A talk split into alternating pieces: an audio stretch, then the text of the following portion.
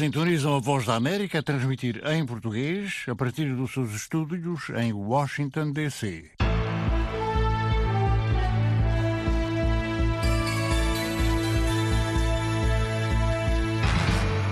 Ouvintes. Esta é a Voz da América a transmitir em português para a África e como hoje é sexta-feira, é dia do Angola. Fala só. Portanto, das 17h30 às 18 estamos em onda curta nos 13.630 e 17.655, e depois às 18 horas estamos nos 1530. Há que dizer aos ouvintes que este é um programa que está, portanto, foi gravado, foi gravado ontem, quinta-feira. De qualquer maneira, tivemos muitas perguntas pela internet para o nosso convidado. O nosso convidado é o Dr. Adriano Manuel, ele é presidente do Sindicato dos Médicos, já esteve aqui no Angola Fala Só, e acordou hoje em voltar de novo para nós discutirmos também a Covid-19, os desafios para os profissionais da saúde em Angola. Mas antes de irmos ao nosso convidado, vamos às notícias. Angola contabilizou ontem, em 24 horas, mais 244 casos de infecção pelo coronavírus, elevando o total para 8.582 infecções. Um terço dos quais notificados durante os últimos 15 dias, disse o secretário de Estado para a Saúde Pública. Entretanto, o secretário-geral das Nações Unidas, António Guterres, disse lamentar que as 20 principais potências industrializadas do mundo não tenham coordenado em março esforços para se combater o coronavírus como ele tinha sugerido. Numa entrevista à agência de notícias Associated Press, António Guterres disse esperar que na cimeira dos G20, no próximo mês, a comunidade internacional compreenda que tem que haver muito mais coordenação para se combater o vírus. Guterres disse que a ONU vai advogar fortemente uma resposta coordenada e vai tentar obter garantias que qualquer vacina seja considerada um bem público global e seja possível ter acesso a ela por todos, em todos os lugares, a um preço acessível. Cerca de 300 militantes armados de Moçambique atacaram uma aldeia no sul da Tanzânia e mataram um número desconhecido de pessoas na semana passada, confirmou o comandante da polícia tanzaniana. O inspetor-geral Simon Sirro disse que os militantes atacaram a aldeia de Kitaya, na região de Mutuara, que faz fronteira com Moçambique. O oficial disse que alguns dos atacantes foram presos, mas que os outros fugiram para Moçambique. Foi a primeira vez que uma entidade oficial tanzaniana reconheceu que os rebeldes que se auto-intitulam ligados ao Estado Islâmico e atuam na província moçambicana de Cabo Delgado estão agora também a causar problemas na Tanzânia. Entretanto, a Organização Moçambicana Centro para a Democracia e Desenvolvimento estimou hoje que a praia de Paquitequete, em Pemba, capital provincial de Cabo Delgado, está a receber até mil deslocados por dia desde sábado. São residentes que viviam sobretudo da agricultura de subsistência nas suas terras, que tiveram de abandonar e fugir de barco da zona norte da região atacada pelos rebeldes. Trata-se de uma nova vaga de deslocados que tem ocorrido periodicamente desde que o conflito começou há três anos. Segundo aquela organização, a primeira assistência na praia está a ser prestada pela Fundação de Caridade Tsushi, o Programa Alimentar Mundial, a Cruz Vermelha de Moçambique, Coendeleia, Cupendara e Instituto Nacional de Gestão de Calamidades. Tiroteios eclodiram hoje em Conakry. Forças de segurança dispersaram manifestantes depois de resultados preliminares indicarem que o presidente Alpha Conde venceu um terceiro mandato nas eleições presidenciais que a oposição diz terem sido inconstitucionais. Tiroteios foram ouvidos no bairro de Sanfonia, onde apoiantes do candidato da oposição, Selou Dalian Diallo, estiveram envolvidos em confrontos com forças de segurança que tentavam destruir barricadas montadas nas ruas. Resultados preliminares das eleições presidenciais na Guiné-Conakry indicam que o presidente Alpha Condé venceu um terceiro mandato. Um porta-voz de Condé disse à agência de notícias Reuters que esses resultados dão confiança que o presidente venceu as eleições. Segundo os dados preliminares, com os votos em quase todos os distritos eleitorais já contados, Condé obteve 2 milhões e 400 mil votos, comparados com 1 milhão e 260 mil do candidato da oposição. Um porta-voz da oposição alegou fraude e acrescentou que tenciona ir a tribunal contestar o resultado.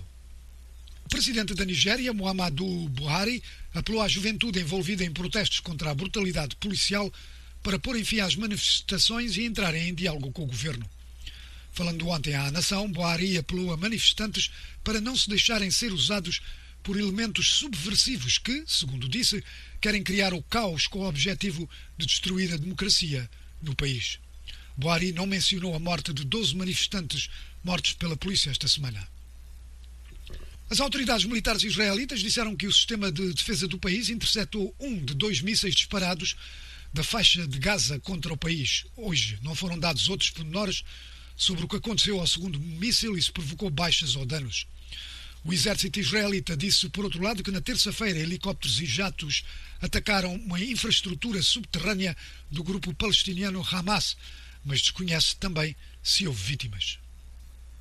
A coligação militar liderada pela Arábia Saudita contra o movimento Houthi no Iêmen disse ter interceptado e abatido dois drones carregados de explosivos que seguiam em direção à Arábia Saudita, disse a televisão oficial saudita. Não houve reação imediata por parte dos Houthis, que combatem a coligação desde 2014, quando ocuparam a capital do Iêmen, Sanaa, e depois muito do norte do país. O presidente da Turquia, Recep Tayyip Erdogan, disse hoje que o seu país tem tanto direito em participar em negociações entre a Arménia e o Azerbaijão como a Rússia. Erdogan disse esperar que a Rússia e a Turquia possam acordar numa solução conjunta para o conflito no enclave de Nagorno-Karabakh entre a Arménia e o Azerbaijão. Hoje estão previstas negociações em Washington entre o secretário de Estado americano Mike Pompeo e os ministros dos negócios estrangeiros do Azerbaijão e da Arménia. As negociações vão decorrer em separado. Angola fala só. Angola fala só.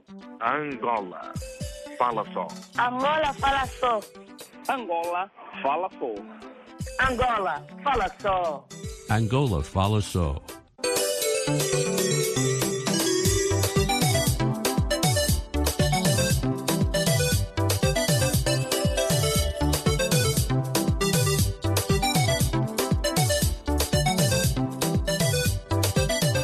Depois das notícias, vamos então ao nosso convidado, o Dr. Adriano Manuel, presidente dos sindicatos dos médicos.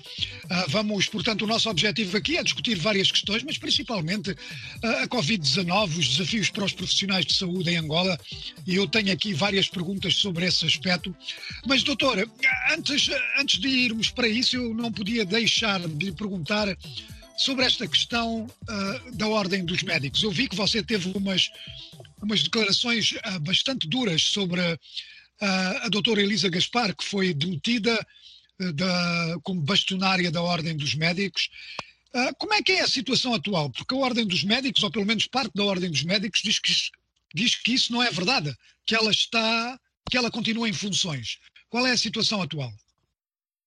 Bom, é, primeiro vale realçar aqui que é, o Conselho Regional Norte convocou um, um encontro cujo objetivo principal eh, seria abordar as questões relacionadas com a destituição ou não da bastonária da, Ordem, da, da Ordem dos Médicos. Mas a participação foi de, de, de, eh, dos médicos de quase todo o país.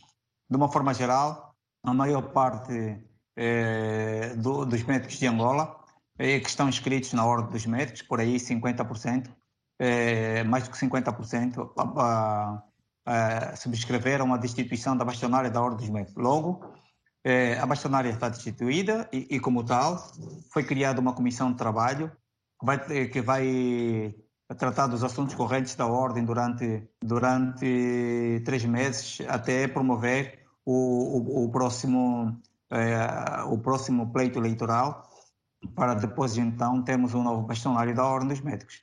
O que se passa é que a bastonária não estava em alinhamento com aquilo que são os objetivos pelos quais a ordem foi criada. É, dentre muitas, a falta de solidariedade para com a morte do, do nosso colega, a bastonária demarcou-se é, de uma manifestação que a classe médica convocou, fruto da, da morte do nosso colega, que agora ainda não bem esclarecido. A bastonária demarcou-se é, demarcou-se disto extrapolando desta forma o regulamento ou o estatuto da ordem, segundo a qual a classe médica deve ser solidária em relação àquelas questões que, que afligem a classe médica de Angola. A primeira questão, a outra está relacionada com o facto é, da bastonária ter gravado um áudio em que afirma que ela foi chamada para abordar a questão relacionada com a manifestação. Ora, na perspectiva da classe médica, o Estatuto da Ordem dos Médicos é bem claro. É, a Ordem dos Médicos de Angola subordina-se única e simplesmente é, aos médicos, não tem subordinação a nenhuma, a nenhuma instituição política, religiosa, muito menos do Estado. Logo, quando a Bastionar afirma num áudio que foi chamada para abordar essa questão, a pergunta que nós nos fizemos é se ela foi chamada por quem para abordar essa questão, se ela deve simplesmente obediência à classe médica. Esta é outra questão. Outra questão está relacionada com mesmo a questão do coronavírus. Achamos que a ordem até agora não se pronunciou em relação à questão do, do coronavírus, de tal forma que uh, o não pronunciamento da ordem, eh, isso influencia negativamente para aquilo que são as, as questões relacionadas com eh, a abordagem terapêutica, muito, eh, muito mais também relacionado com a forma como, no, como a classe médica encara a questão do coronavírus. Entre outras, eh, essas falo, falo só dessas. Eh, e depois, tá, o último está tá a questão relacionada com a questão dos recursos alocados à, à, à, ordem. Eh, existem informações segundo a qual os recursos foram mal utilizados e nós precisamos saber, e por isso mesmo convocamos esse encontro para que a bastonária se justificasse, não é? e ela não apareceu por uma questão óbvia, uh, faleceu a mãe, mas de qualquer forma a ordem não é bastonária. Existem outros elementos que podiam jogar um papel muito importante para explicar isso. Em muito suma, bem. não está em, em, alinhamento e por isso mesmo eh, ela foi destituída e, vai ser, e, e foi criada a comissão de trabalho. Ah, muito bem, olha, doutor, eu só queria que você talvez explicasse-me a mim e também aos nossos ouvintes qual é a diferença entre o sindicato e a ordem dos médicos. Quais são os papéis, se é que são papéis diferentes entre o sindicato e a ordem dos médicos? Bom, do, é, a ordem dos médicos regula a atividade médica em Angola. Toda atividade médica em Angola é regulada pela ordem dos médicos o sindicato defende os interesses da classe médica. É óbvio que essas duas instituições devem trabalhar em conjunto no sentido de ultrapassarmos aquilo que são as principais inquietações que afligem a classe médica, por um lado, bem como o próprio sistema de saúde em Angola. Uhum. Muito bem. Olha, então agora vamos às perguntas. Eu, como disse, já tenho aqui muitas perguntas, tenho aqui uh, quatro, uh, três páginas de perguntas e, uh, e muitas delas dizem respeito à, à Covid. E eu vou começar precisamente por essa, já que esse seria o, o tema principal.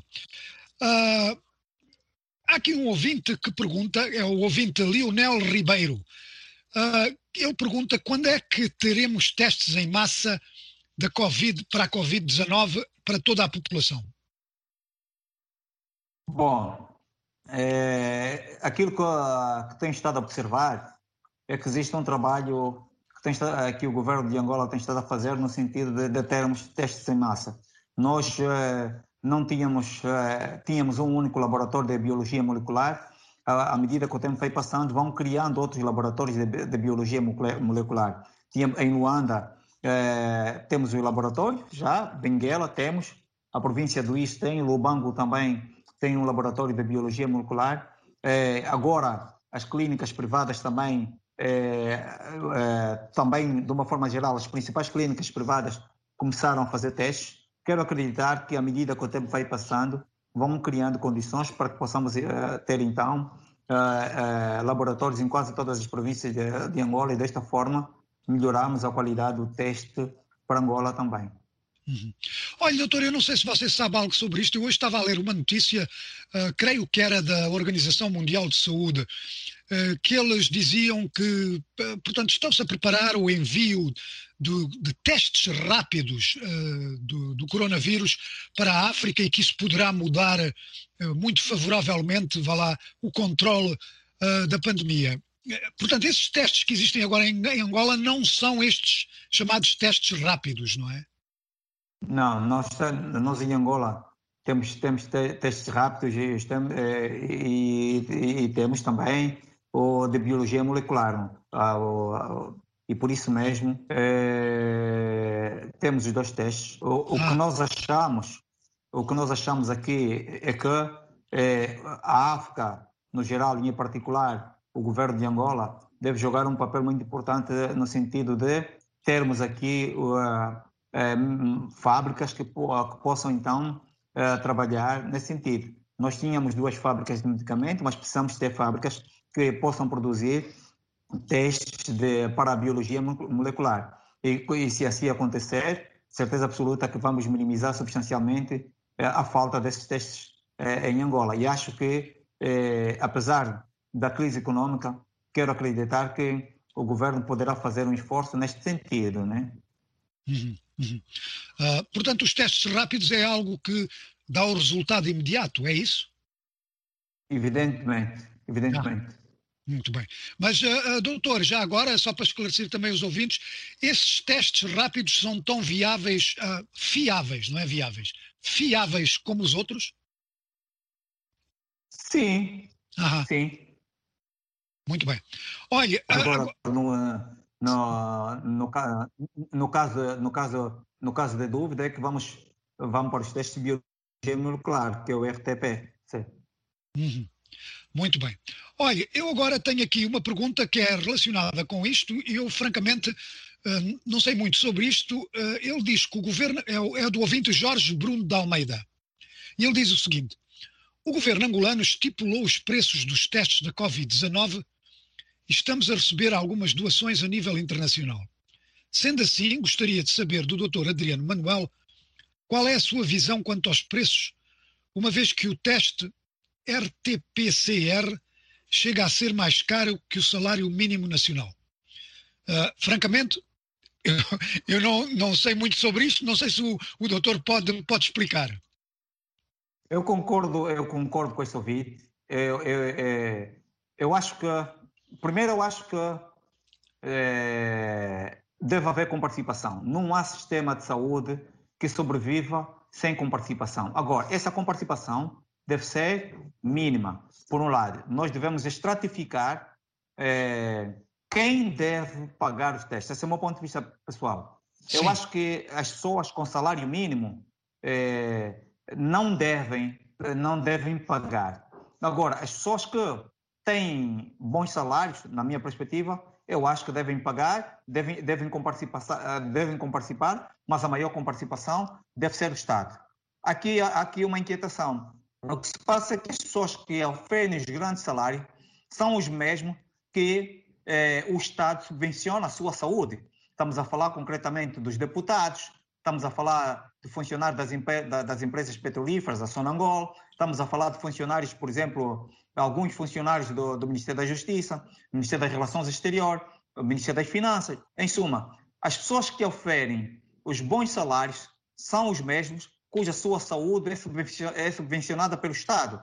Então, uhum. eu acho que aqui um paradoxo. Quem deve pagar? Quem de... Eu acho que as pessoas que oferem grandes salários, esses devem pagar, devem comparticipar para que os mais pobres, aqueles que têm é, cujo salário mínimo nacional, é, é, o ouvinte disse muito, disse muito, e muito bem, que o, o, o maior, o, o, o, teste de biologia molecular, esse teste é, é muito mais caro que o, o, é, o salário mínimo nacional. É óbvio que não é possível quem, quem oferece este salário fazer esse teste. E observamos que a grande parte das pessoas que estão a ser acometidas pelo coronavírus são pessoas pobres, que não têm poder de compra, que não têm, cuja, que têm dificuldade financeira e alguns até desempregados. Logo, eu acho que o Estado deve trabalhar no sentido de subvencionar para os mais pobres e aqueles que são os mais ricos e que detêm, uh, que oferem grande salário, esses sim é que devem participar.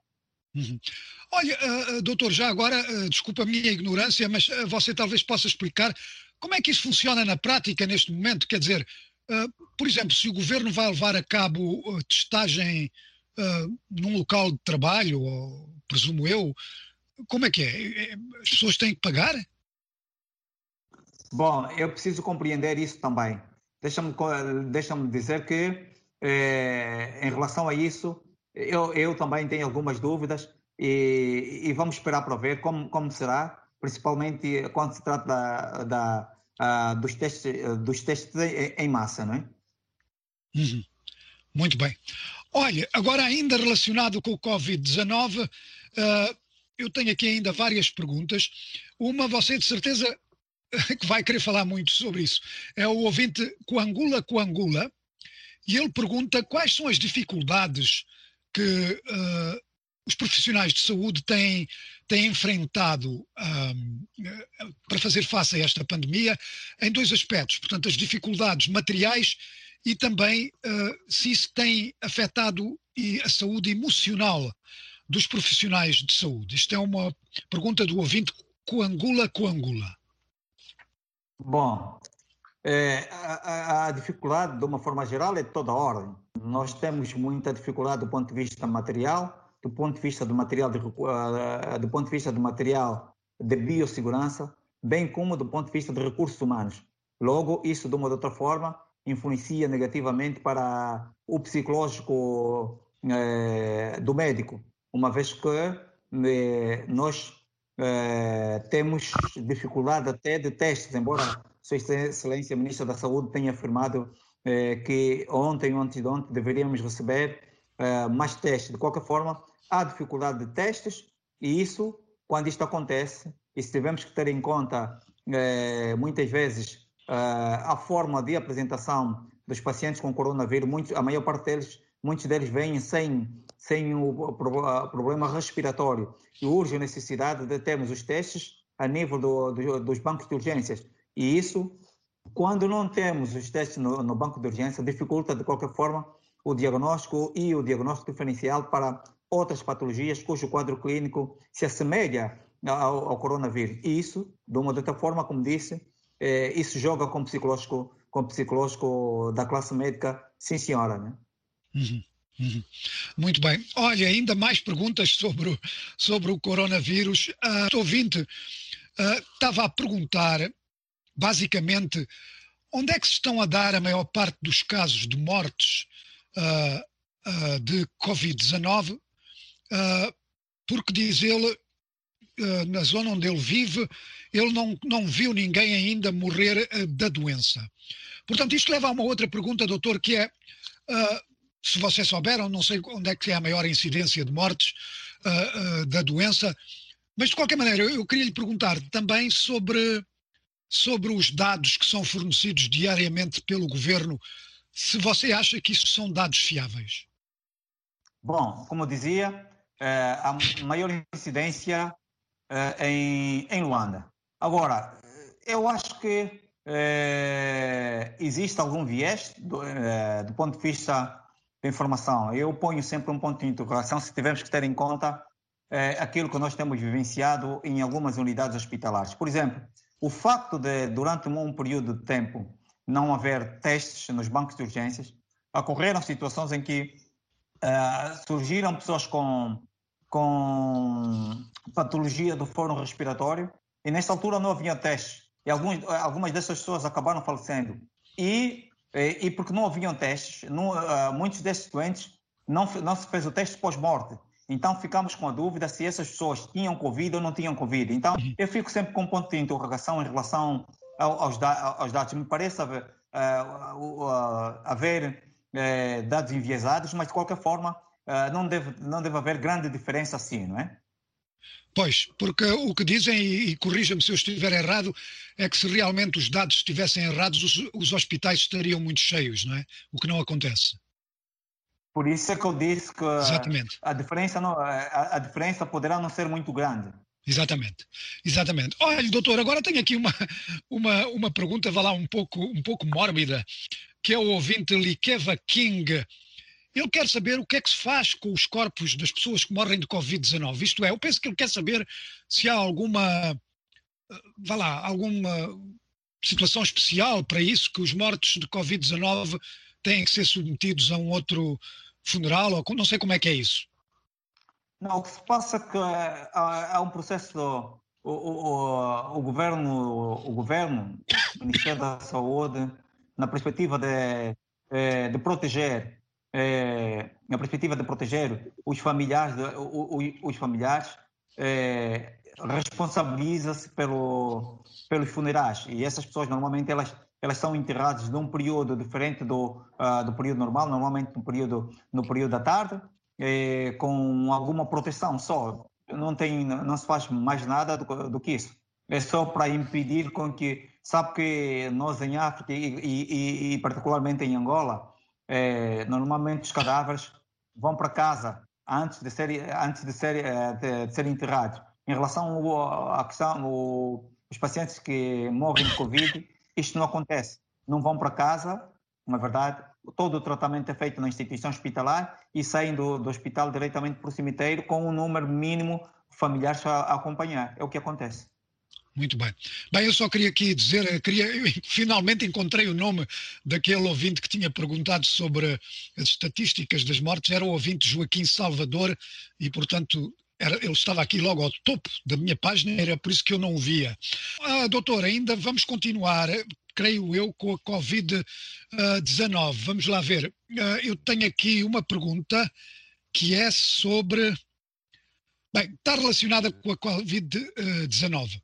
Este ouvinte é o ouvinte Eliseu Cambalanga Eliseu. Ele diz. Uh, ele diz porque é que. Uh, Porquê é que não há, eu não sei se isto é verdade ou não, mas tem-se verificado muitas mortes por malárias e doenças respiratórias agudas em Angola. Porquê é que o governo não implementa vacinas? Bem, doutor, eu não creio que haja vacinas para a malária, não é? Não, nesta altura não há vacinas para a malária. Até agora não, não, há vacina. Está, está estuda-se. Eh, nesta altura uh, tem estado, tem estado a, a, a, estudar, de qualquer forma. É, vale realçar aqui que, apesar de tudo, eu, uh, morrem mais pessoas de malária do que de Covid, de, de Covid-19. Isso é um facto. Né? A malária exatamente, olha, isso é, é exatamente é a, a pergunta. O, o, Eliseu Camalanga pergunta uh, exatamente isso depois. Ele diz: as atenções estão simplesmente viradas para a Covid-19 e todas as outras uh, endemias são postas de parte. Bom, é, eu acho que é, o, o, governo, dada, dada, a, a, alta taxa de mortalidade que o Covid pode, pode, pode, provocar, eventualmente o governo tenha, tenha olhado muito para o Covid.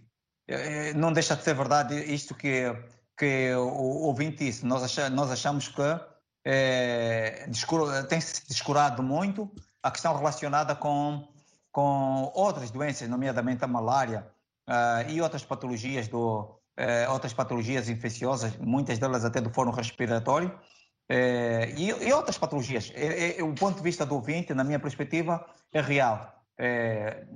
De qualquer forma, morre-se mais pessoa por malária do que do que o Covid e achamos nós que deve-se fazer um trabalho no sentido de diminuirmos o elevado índice de mortalidade por malária. Porque, verdade seja dita, é, morrem mais pessoas de malária do que Covid. Sim, senhor. Pois, muito bem. Bem, agora parece que estamos a chegar ao fim desta primeira meia hora do nosso Angola Fala Só. Eu vou recordar aos ouvintes que a partir das 18 estamos também em onda média 1530. Continue connosco.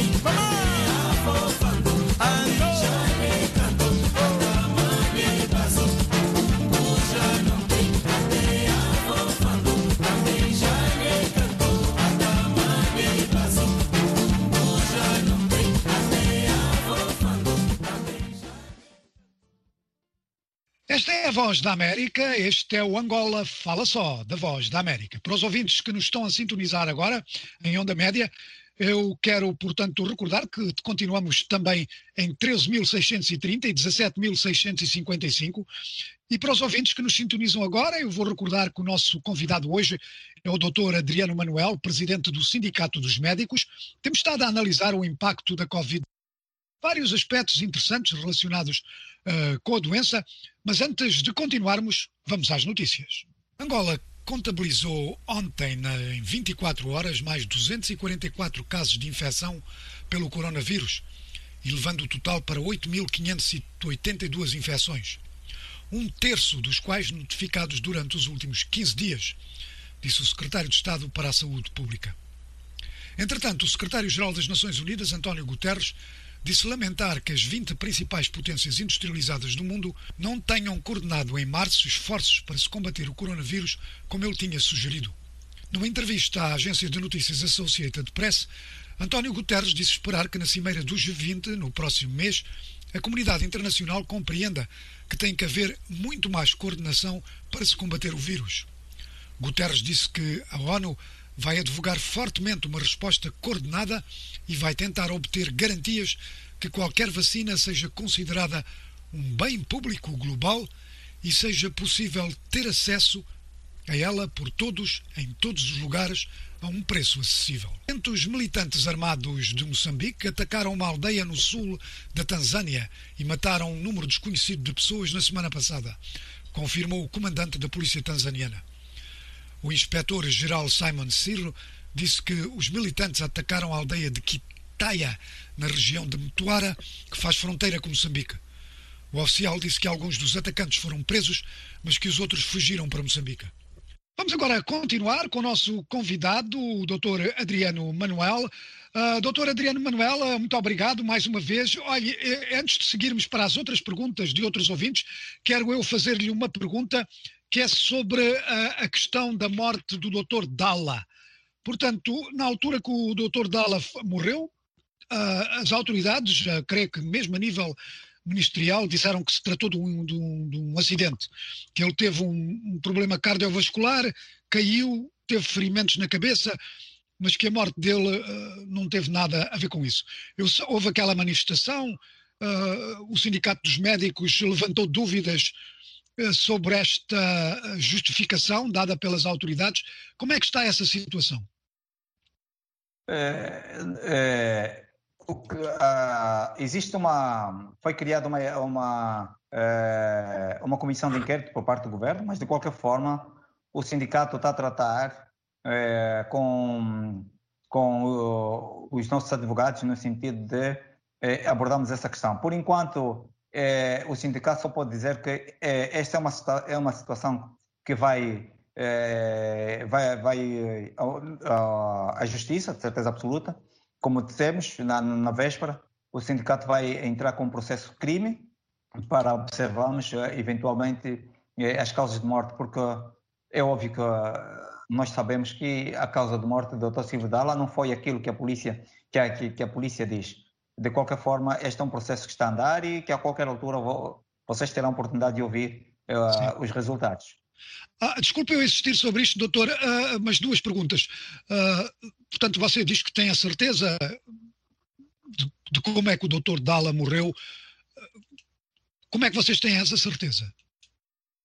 Bom, é, é aquilo que nós observamos é, no corpo do nosso colega é, não tem absolutamente nada a ver com aquilo que são as informações que a, política, que a polícia que a polícia uh, disse por um lado e a, e a própria contradição é, de informações da, da, própria polícia. A polícia de uma forma geral uh, havia muitas havia muitas contradições. E essas contradições levaram-nos a crer que a causa da morte não foi aquilo aliado do facto como disse aquilo que nós observamos eh, no corpo do, do, do, do, nosso colega. A polícia, por exemplo, só a título de exemplo, a polícia diz que o nosso colega tinha eh, leves escoriações quando nós observamos eh, feridas incisas profundas com muito, com, com muito sangramento. Só, só é só a título de exemplo, né? então, Portanto, ele está a falar é de feridas, feridas no corpo, é? Feridas no corpo? Evidentemente, no, no couro cabeludo do, do, do, do nosso colega, né? constravento de, eh, de muito sangue. Muito bem. Olha, e já agora, eh, isto é uma pergunta eh, ainda relacionada com isso. Você disse que o governo disse que ia formar uma comissão de inquérito. Eu tenho a dizer que há muito ceticismo sobre isso, porque nós sabemos, e creio que você concorda, que eh, muitas vezes governos, não só em Angola, como em redor do mundo, dizem que formam comissões de inquérito e depois as comissões de inquérito duram para sempre, não é? Como é que você vê isso? Por isso mesmo é que o sindicato vai entrar com processo com processo judicial, pensando de, uh, uh, que a comissão de inquérito poderá não não só não surtir algum efeito, então nós é por isso é que vamos entrar com processo judicial. Muito bem. Olha, eu agora tenho aqui uma pergunta muito interessante do ouvinte Pedro Jorge. Já não tem a ver com a Covid, doutor, mas é uma pergunta que eu acho muito interessante e que você, como médico e, acima de tudo, como sindicalista, deve querer responder. É uma pergunta interessante. Ele, ele, pergunta: não acha que é um desperdício entregar a gestão de um hospital a um médico quando há falta de médicos a praticar em Angola? É uma pergunta do, do ouvinte Pedro Jorge. Concordo plenamente com ele.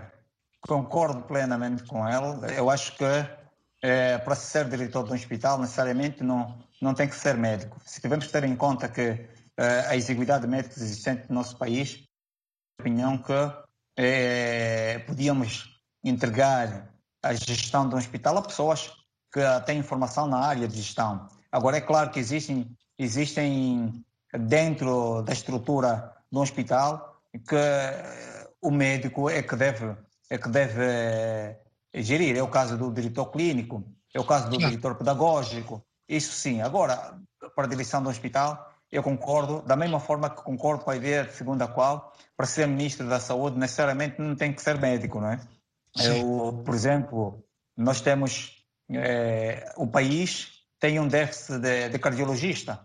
Nós temos uma ministra da Saúde cardiologista que já não, que não trabalha como cardiologista, quando o país não deve ter é, mais do que 150 cardiologistas para 30 milhões de habitantes. É um desperdício termos uma ministra da Saúde cardiologista. Nós temos um ministro, um, um secretário de Estado para a área hospitalar, é, um médico, um eminente cirurgião, um grande docente de cirurgia. Meu ponto de vista pessoal, ele faria melhor trabalho uh, pra, estando no hospital, uh, formando quadros do que está no Ministério, do que está no, no, no Ministério da Saúde. Já tivemos situações em que tivemos o, o, o, diretor para a área hospitalar também um grande cirurgião. Neste momento, temos uma médica que é diretora nacional para, para dos hospitais, que, que cuja especialidade está, tá diretamente relacionada com, com é, não me lembro bem a especialidade, a especialidade dela, se me lembrar depois, ainda não nessa, sim, nessa sim. entrevista, digo, mas tem uma especialidade que nós quase que temos muito, é, muito pouco no, no, no nosso país. Então, o ouvinte não deixa ter razão, é realmente um desperdício e, e concordo com ele. Uh, vamos agora continuar. Vamos a uma reportagem a partir de Luanda com a colaboradora Ludmila Rangel, que foi exatamente averiguar quais são as dificuldades pelas quais passam os profissionais de saúde em Angola. A crise nos mostra uma série de problemas urgentes, como o um aumento significativo da pobreza e do desemprego. E a Covid-19 acaba por mostrar essas lacunas a nível mundial começando por mexer num dos pontos mais sensíveis de qualquer país: sistema de saúde. E Angola não foge a regra. O mestre em saúde pública, Jeremias Agostinho, disse que existem cinco desafios e estes devem ser tidos em conta. O primeiro desafio que nós colocamos, eh, passados sete meses que convivemos com a doença, e porque achamos que é prioritário mesmo, é a salvaguarda dos profissionais eh, de saúde.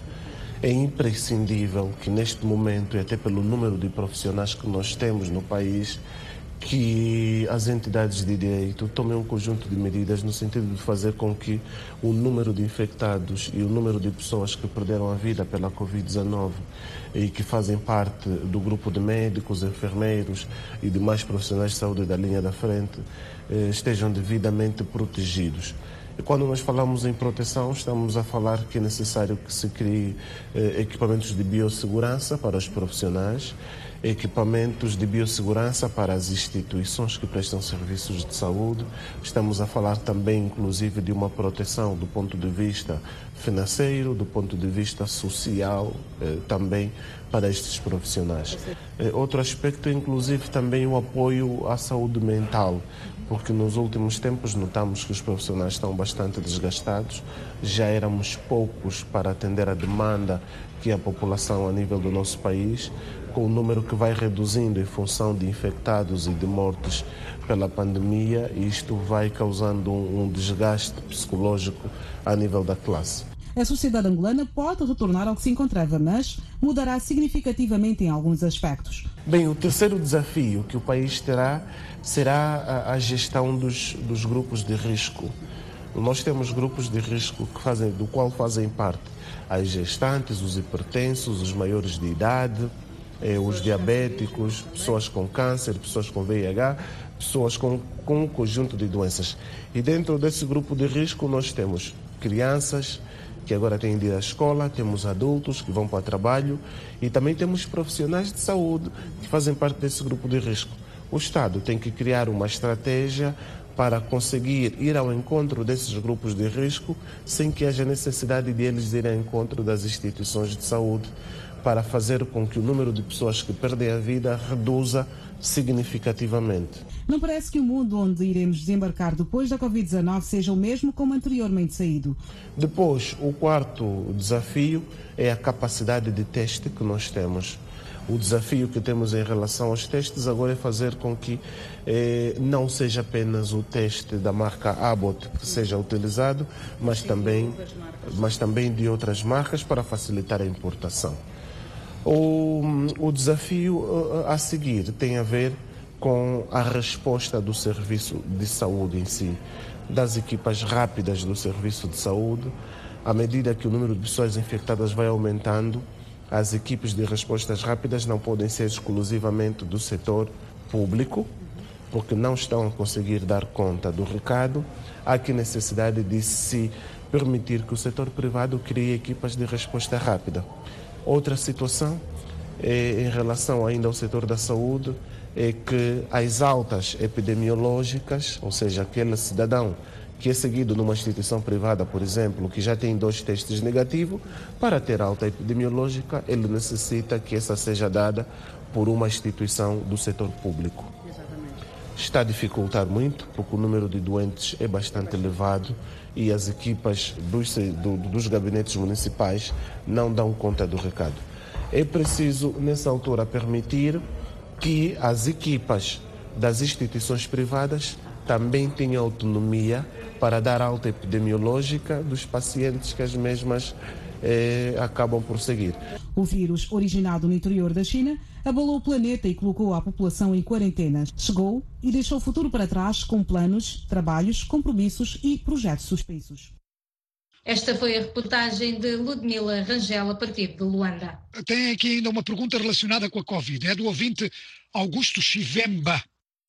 Uh, e é sobre o regresso às aulas. Ele pergunta uh, se este regresso às aulas não vai aumentar o número de casos de Covid-19 e depois pergunta-lhe qual é a estratégia que os médicos aconselham, uh, portanto, neste retorno às aulas. Uh, como é que os médicos, como você, aconselham, vá lá, os alunos e os professores que regressam às aulas? Doutor. Bom, eu parto, eu sou das pessoas que não concordo com a ideia de que as aulas, uh, deve haver o regresso às aulas. Nós devíamos encontrar uma modalidade, eventualmente não presencial, onde os encarregados de educação iriam buscar os conteúdos e em casa, então, com o apoio da, uh, das escolas, iriam uh, dar aulas, ou seja, os seus respectivos filhos para aqueles que, uh, que estudam, para aqueles que, que, têm nível acadêmico para tal, e para os que não têm, encontrarem outra modalidade que não, que não, se, que não fosse, ou que não seja presidencial, né? ou presencial, digo, que não seja presencial. Eu, pessoalmente, vos confesso que os meus filhos não vão à escola, não irão à escola. Hum. Porque o problema, é, devemos compreender que o, o, problema até não é muito é, o contágio da, das as crianças poderão é, contagiar-se, mas o grande problema é que muitas dessas pessoas, os, os seus pais, são mais velhos e com alguma comorbidade.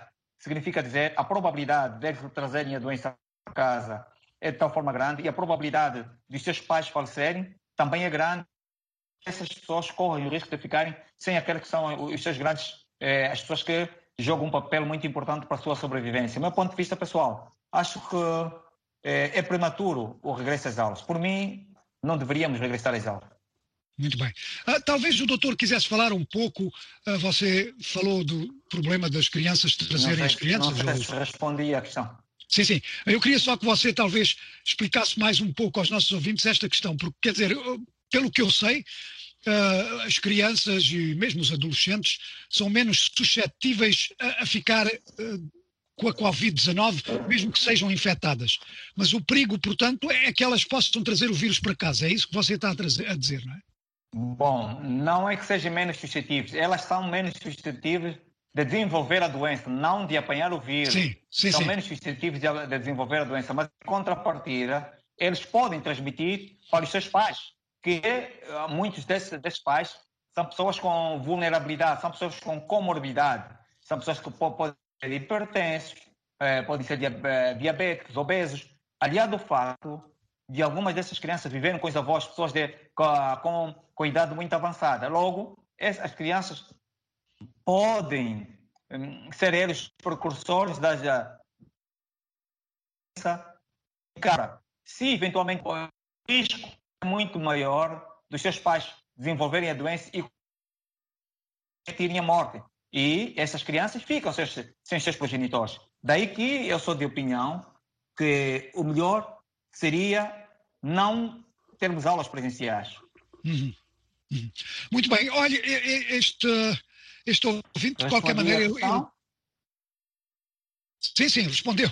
Este ouvinte, de qualquer maneira, o ouvinte Augusto Chivembe, pergunta-lhe, ah, já agora, como as aulas estão a decorrer, o que é que você aconselha para os alunos e para os professores que vão às aulas?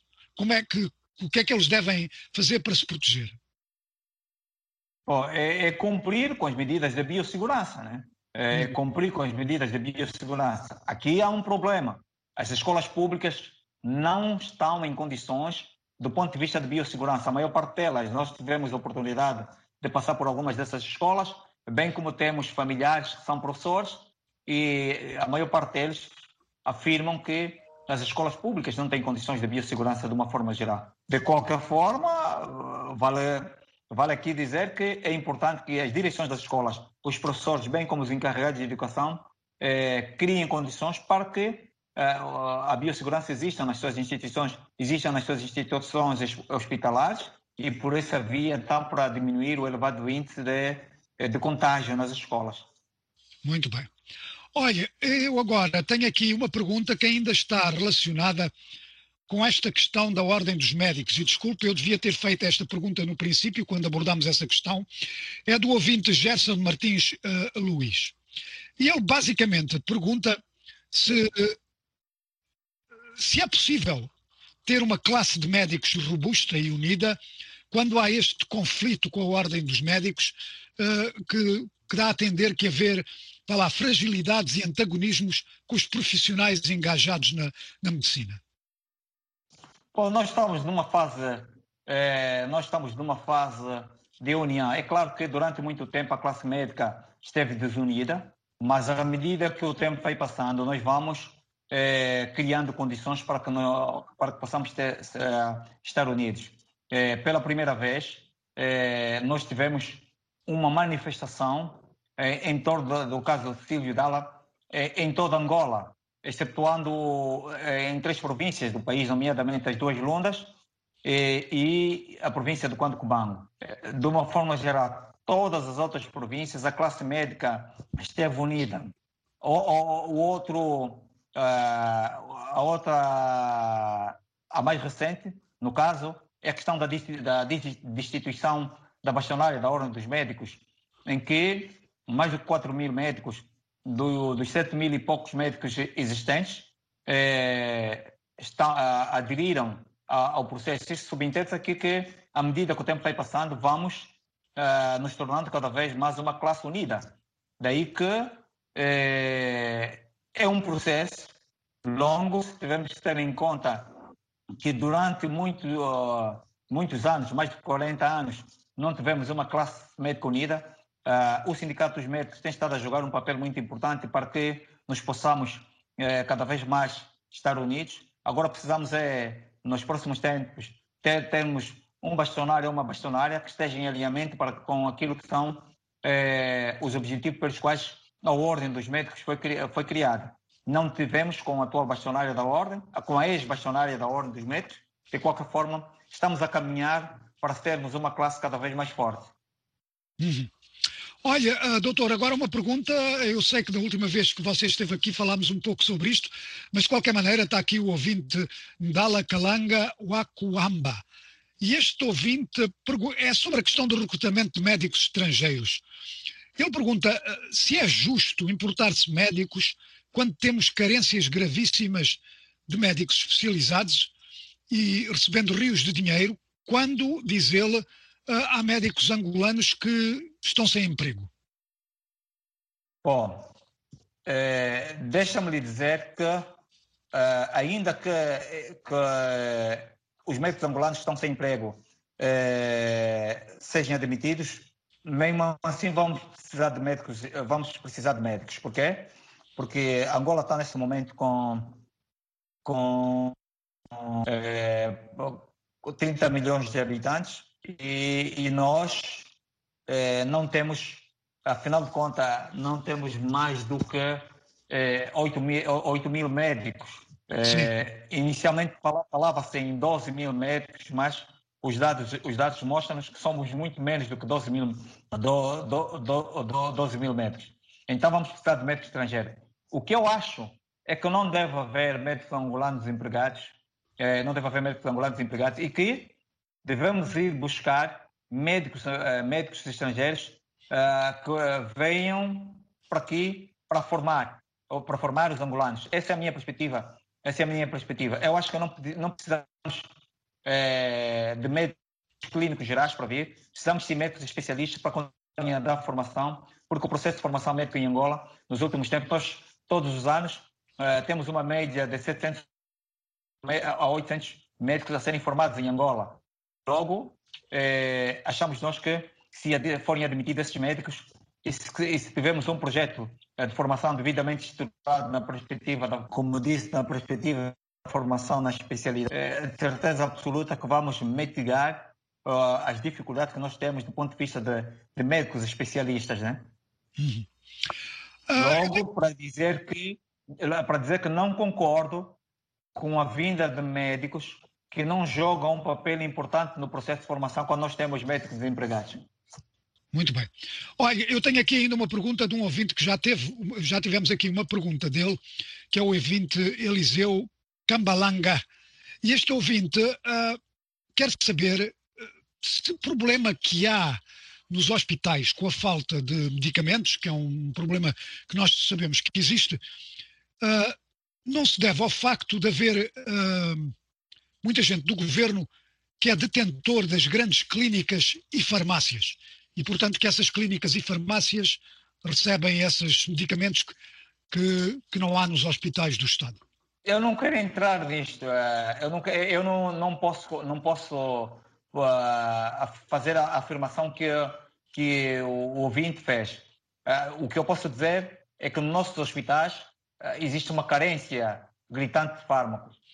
na minha perspectiva, deve-se essencialmente, essencialmente a questões organizativas e nós precisamos estar mais organizados e, e tenho certeza absoluta que mais organizados vai, e, e também haver maior disponibilização por parte do governo uh, de recursos, de recursos um, financeiros, certeza absoluta que vamos resolver essa questão. Por um lado. Por outra, é que é a mais importante, é, é investir no sistema de saúde primário.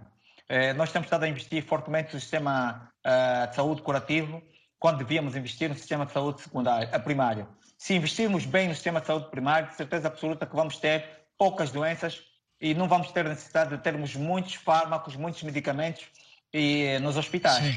porque o sistema de saúde primário é, é essencialmente preventivo e 80, 90% das doenças do, no, no, no, nosso país são preveníveis. Então, nós, se, se atuar no sistema de saúde pre, preventivo, de certeza absoluta que eh, vamos melhorar, eh, porque teremos muito poucos doentes a ocorrerem o sistema de saúde primário, secundário e terciário. O nosso problema está essencialmente no sistema de saúde primário. Devemos investir substancialmente no sistema de saúde primário para que possamos ter eh, menos mortes, para diminuirmos o elevado índice eh, de mortalidade do nosso país. Muito bem. Olha, doutor, eu creio que estamos quase a chegar ao fim, mas de qualquer maneira eu tenho-lhe uma pergunta a fazer. Eh, portanto, nós aqui neste programa já abordámos muitos problemas, desde a Covid à falta de médicos, enfim. Eu queria lhe perguntar quais são as relações do sindicato neste momento uh, com o governo angolano, particularmente, vá lá, com, com, com, com o Ministério da Saúde. Como é que são essas relações? Bom, as relações não são boas, não são boas porque é, é, é, o Ministério da Saúde, infelizmente, fecha-se ao diálogo, na é verdade. Fund, o fundamento do Ministério é que o Sindicato dos Médicos de Angola não era um sindicato legalizado. De qualquer forma, isto está ultrapassado, porque recentemente foi publicado em Diário da República os estatutos do, do Sindicato dos Médicos de Angola. Uh, o, Sindicato dos Médicos de Angola prima por diálogo e vamos continuar a trabalhar no sentido de eh, manter o diálogo, porque eh, o diálogo joga um papel importante para que eh, possamos encontrar os melhores caminhos para ultrapassarmos as grandes dificuldades que fermam a saúde em Angola. E, e só unidos é que vamos atingir os píncaros da glória do ponto de vista organizativo. De tal forma que eh, nós vamos continuar a, a, a, jogar o nosso papel enquanto sindicato, no sentido de, eh, de, mantermos um diálogo com o Ministério da Saúde para então ultrapassarmos as dificuldades que eh, enfermam a saúde em Angola. Eh, como, está, como disse, está ultrapassada essa questão, vamos, vamos continuar a querer dialogar e quero acreditar que num futuro próximo é, isto, é, isto estará ultrapassado. Bom, é, a, grande, a grande dificuldade que temos, como disse, é essencialmente do ponto de vista de recursos humanos e de recurso material. Recursos humanos, porque é, temos poucos, tanto para enfermeiros, médicos, é, técnicos de, de diagnóstico, quando falo técnico de diagnóstico do raio-x, bem como de, de laboratórios, temos um déficit e isso faz com que subcarregue as pessoas que, tra que, tra que trabalham, há uma subcarga uh, das pessoas que trabalham. Esta é uma grande, é uma grande eh, dificuldade. De qualquer forma, vamos continuar a trabalhar no sentido de persuadir o governo de Angola a criar as melhores condições. Aliás, o facto, é, condições salariais também. O, no, os médicos angolanos ganham muito mal, os profissionais de saúde eh, angolanos só para ter uma ideia, o salário do médico de Angola, não há nenhum banco angolano que queira fazer um crédito para, por exemplo, um crédito habitacional, um crédito para a compra de um automóvel, é, porque o salário é muito baixo. Nós temos, é, nós temos é, situações de médicos que são casados com médicas, que mesmo assim as duas pessoas não conseguem buscar crédito para comprar para comprar é, uma viatura. Então, é, os médicos é, são cada vez mais pobres, não há uma valorização da classe médica por parte do governo de Angola e o sindicato está aqui e vai trabalhar no sentido para que os médicos sejam mais valorizados.